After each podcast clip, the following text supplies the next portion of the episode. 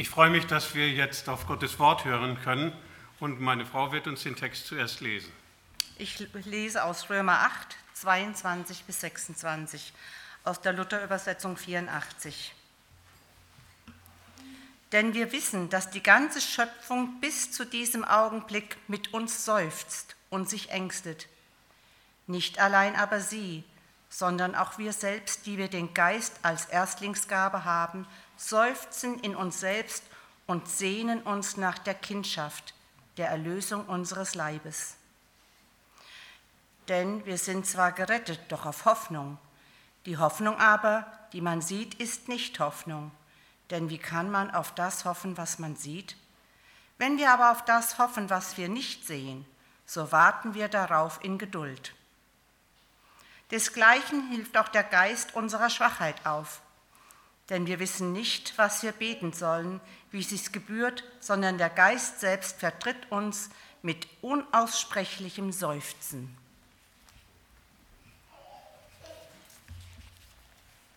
Ich sage herzlichen Dank. Ich mache dies auf. Ja, danke. Bitte schön. Ich möchte noch mal beten. Herr Jesus Christus, ich sage dir herzlichen Dank, dass du uns deinen Geist gesandt hast und dass du uns durch diesen Geist jetzt beschenkst und führst.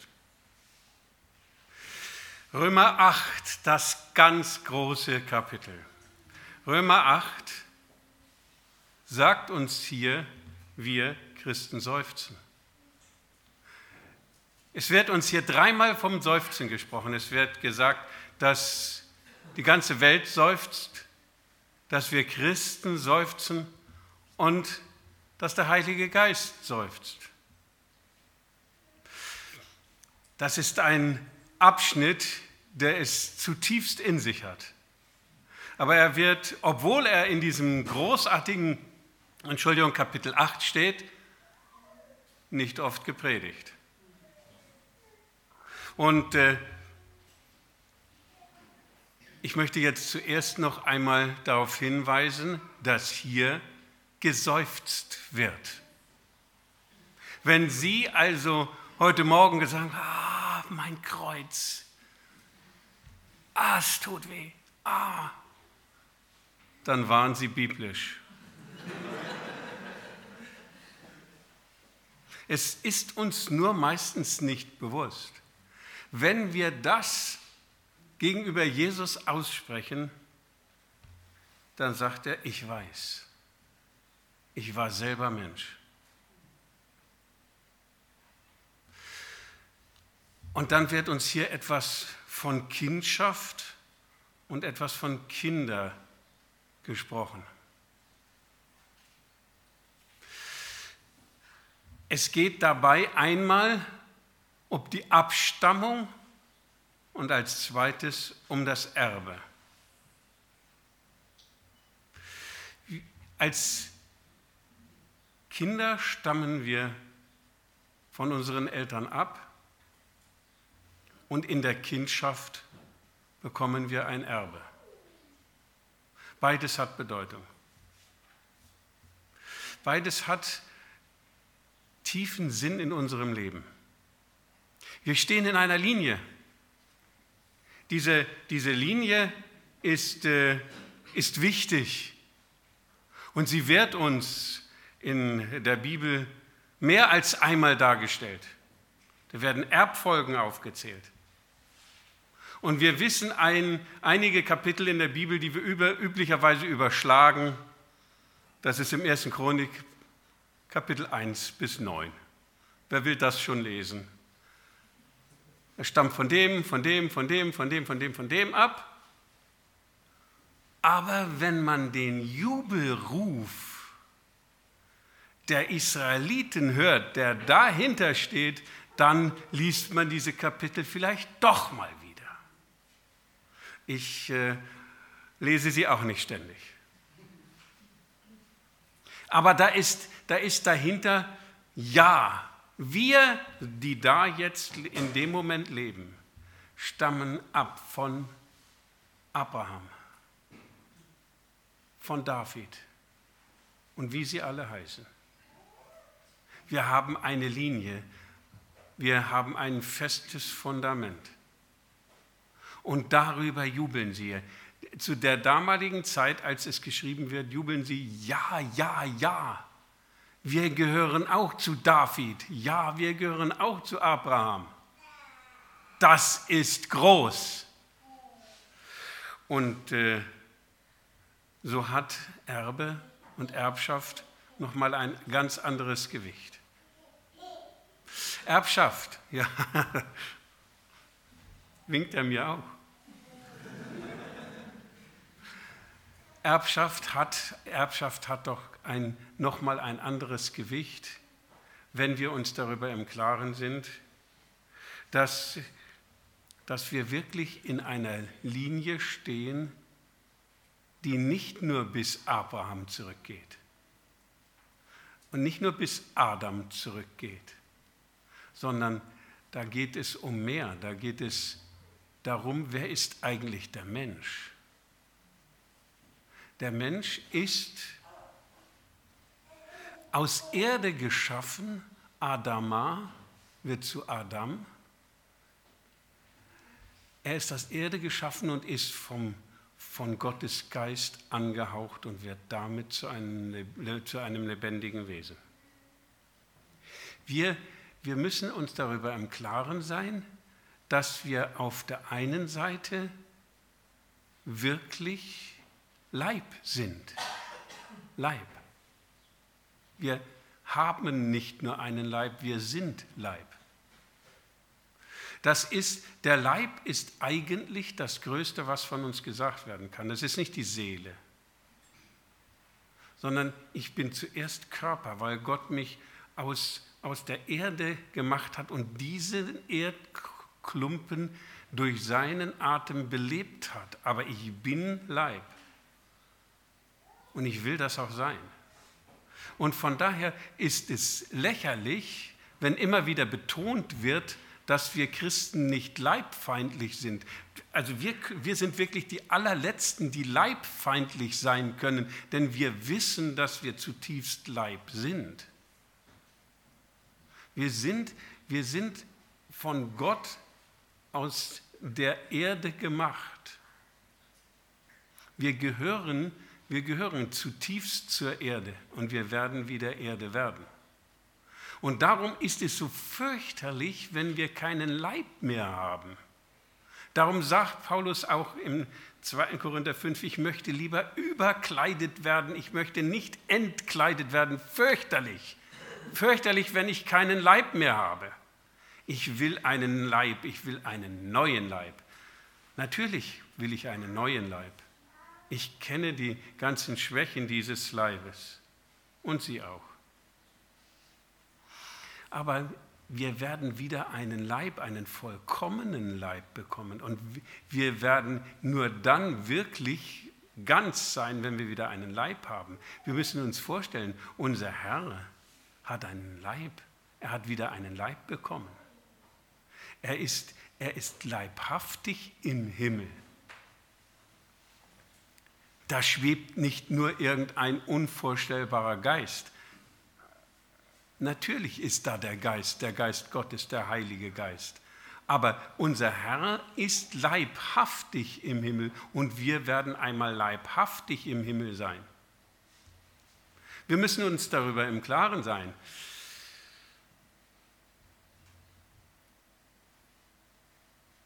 Gott war leibhaftig auf der Erde sein Sohn. Und er hat uns den Geist gesandt und der Geist schwebt nicht nur irgendwo um, irgendwie herum, sondern der ist tatsächlich bei uns. Und dann kommt das Größte. Es kommt das Größte, wenn dann auch noch neben Sohn und Geist der Vater auf die Erde kommt. Bei der Taufe ist das unvorstellbar bei der Taufe Jesu. Bei der Taufe Jesu ist, ist der Sohn auf der Erde und der Geist kommt wie eine Taube auf ihn. Sohn und Geist sind leibhaftig auf der Erde, aber der Vater ist dabei. Aber er ist dabei, indem er vom Himmel zu ihnen spricht. siehe die Hütte Gottes bei den Menschen. Hütte, Stiftshütte. Die Stiftshütte ist der Wohnort Gottes, wo sein Thron steht und wo Gott leibhaftig da ist. Und wenn es heißt, siehe die Stiftshütte, wo Gott leibhaftig und nicht, nicht die von Händen gemachte, sondern die tatsächliche, dort wo Gott tatsächlich ist, wenn die auf der Erde ist, dann ist der Vater, der Sohn und der Geist da. Und darauf freuen wir uns. Das, das ist großartig. Es, wir haben aber neben dem auch ein Erbe. Ein Erbe. Das Erbe, das wir, das wir schon hier haben dürfen. Wir, es wird uns hier so vieles gegeben, aber im Glauben noch leben wir im Glauben und nicht im Schauen. Ja, das wissen wir doch alles. Ich weiß, dass ich nichts sagen kann, was Sie nicht wissen. Will ich ja auch gar nicht. Ich will erinnern. Und wir, wir wissen, dass wir im Glauben alles haben, aber noch nicht im Schauen.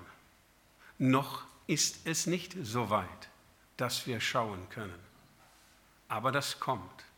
Und wir haben die ganz große Hoffnung, dass dieses Erbe kommt, dass Gott uns zu Erben einsetzt, der Erbe. Der Erbe ist der, der alles bekommt. Aber es gab auch damals und es gibt auch heute schon Erben, die es noch nicht haben, weil sie noch unmündig sind. Sie sind zwar Erben, aber weil sie noch unmündig sind, können sie die Erbschaft noch nicht antreten. Ähnlich ist es bei uns. Wir sind Erben. Es steht uns alles zu. Es steht uns dazu, Gott von Angesicht zu Angesicht zu sehen. Ich weiß nicht, ob wir uns dann die Hände reichen und um Jesus herumtanzen oder ob uns Jesus die Hand reicht und mit uns tanzt oder ob wir überhaupt nicht tanzen. Ich weiß es nicht. Aber es wird großartig. Aber es ist noch nicht so weit. Noch nicht. Wir sind Erben, aber wir können die Erbschaft noch nicht antreten. Es ist wie bei unmündigen Kindern. Sie haben noch Vormünder, die ihnen vorgesetzt sind. Und wir haben noch manchen Vormund, der uns vorgesetzt ist, bis wir denn so weit sind. Aber wir dürfen, wir dürfen wissen, ja, wir sind Erben und wir werden alles bekommen und es wird großartig sein. Aber noch müssen wir warten, bis wir diese Erbschaft antreten können. Noch ist sie uns zugesagt. Sie gehört uns tatsächlich, dieses Erbe, ganz bei Gott, seinem Sohn und dem Heiligen Geist im Himmel zu sein. Wollen Sie, wollen Sie im Himmel sein? Hm. Ich will bei Gott sein. Und wenn der im Himmel ist, na wohl an. Aber ich will bei Gott sein. Der Himmel ist mir nicht wichtig. Es äh, wird doch schöner sein als hier, aber es wird schöner sein, weil wir dann bei Gott sind. Was soll denn dieses ganze Gold? Wissen Sie, warum in der Offenbarung am Ende der, der, das neue Jerusalem gläsern beschrieben wird? Das wird, es, es wird sein aus, aus Gold, das durchscheinend ist wie Glas. Ich sage Ihnen mal meinen Gedanken dazu. In diesem neuen Jerusalem ist kein Tempel, auch keine Kirche, auch kein Gemeinschaftshaus aber es ist Gott da. Und damit Gott von überall gesehen wird, ist dieses neue Jerusalem gläsern. Damit Gott von überall gesehen wird. Und damit Gott uns allen in die Augen schauen kann. Er wird ihnen dann in die Augen schauen und dann wird es so schön. Keiner kann schöner lachen als Gott. Er wird sie anlachen. Oh, ist das schön. Es ist so schön, wenn ein Kind lacht, oder? Oh, das ist einfach schön. Es ist so schön, wenn meine Frau lacht, mich anlacht. Wunderschön. Oder Ihnen, bei Ihnen ist das natürlich Ihre Frau oder Ihr Mann oder was weiß ich. Aber wenn uns Gott anlachen wird, das wird alles übertreffen. Und er wird uns alle gleichzeitig anlachen, denn dieses Jerusalem ist gläsern. Er wird überall gesehen und er wird uns alle sehen. Darum ist dieses Jerusalem gläsern. Und dann werden wir erben. Wir werden erben. Das ist unvorstellbar, denn es geht dann nicht mehr um Gold, sondern es geht dann darum, wirklich Kind zu sein. Wirklich Kind zu sein. Die Kindschaft vermittelt uns all, all das, was wir bekommen, aber das Erbe vermittelt uns die Abstammung. Es ist ja unvorstellbar. Ich kann in, in der Linie vielleicht zwei, drei, vier Vorfahren aufzählen. Und Gott sagt uns, und ich habe dich gemacht, du stammst von mir ab. Ich bin dein Vater. Es ist großartig, wenn man einen Vater und eine Mutter hat.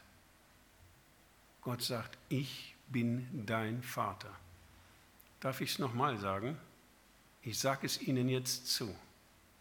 Das ist jetzt kein einfach dahingesprochenes Wort, sondern ich sage Ihnen zu, Gott sagt, ich bin dein Vater. Und weil ich dein Vater bin, darum bist du mein Erbe. Du bist zwar noch unmündig, noch gehört es dir, aber du kannst es noch nicht in Anspruch nehmen. Aber du bleibst nicht unmündig. Du wirst einmal ein mündiger Sohn, eine mündige Tochter werden und dann gehört dir das ganze Erbe. Ich kann es nicht beschreiben. Soll ich jetzt über goldene Gassen und Perlenstein-Tore sprechen? Nein. Es wird mehr sein. Aber es hat keinen Sinn, ich habe dafür keine Worte. Ich kann davor nur staunend stehen und mit offenem Mund sagen, ah. Und kann mich darauf freuen und Ihnen sagen, freuen wir uns doch. Versuchen wir das jetzt nicht zu beschreiben. Kann, Sie können es versuchen, bitte, ich höre Ihnen auch gerne zu. Ich kann es nicht. Wir sprechen da immer nur in Bildern. Ich, ich, ich möchte ein Beispiel bringen. Als ich das erste Mal von einem Schnabeltier gehört habe, das ist ein Tier, das in Australien lebt. Dann haben die Leute angefangen und gesagt, das ist wie ein Biber, hat aber einen Schnabel wie eine Ente und legt Eier wie ein Huhn. Was denn nun? Ist aber ein Säugetier. Haben Sie gemerkt, wie dieses Tier beschrieben wird? Wie, wie, wie, wie, wie. Wie ein Biber, wie ein Huhn. Ja, immer wie. Und wir beschreiben die Dinge, die wir nicht kennen, immer mit wie. Nun war von uns noch niemand im Himmel.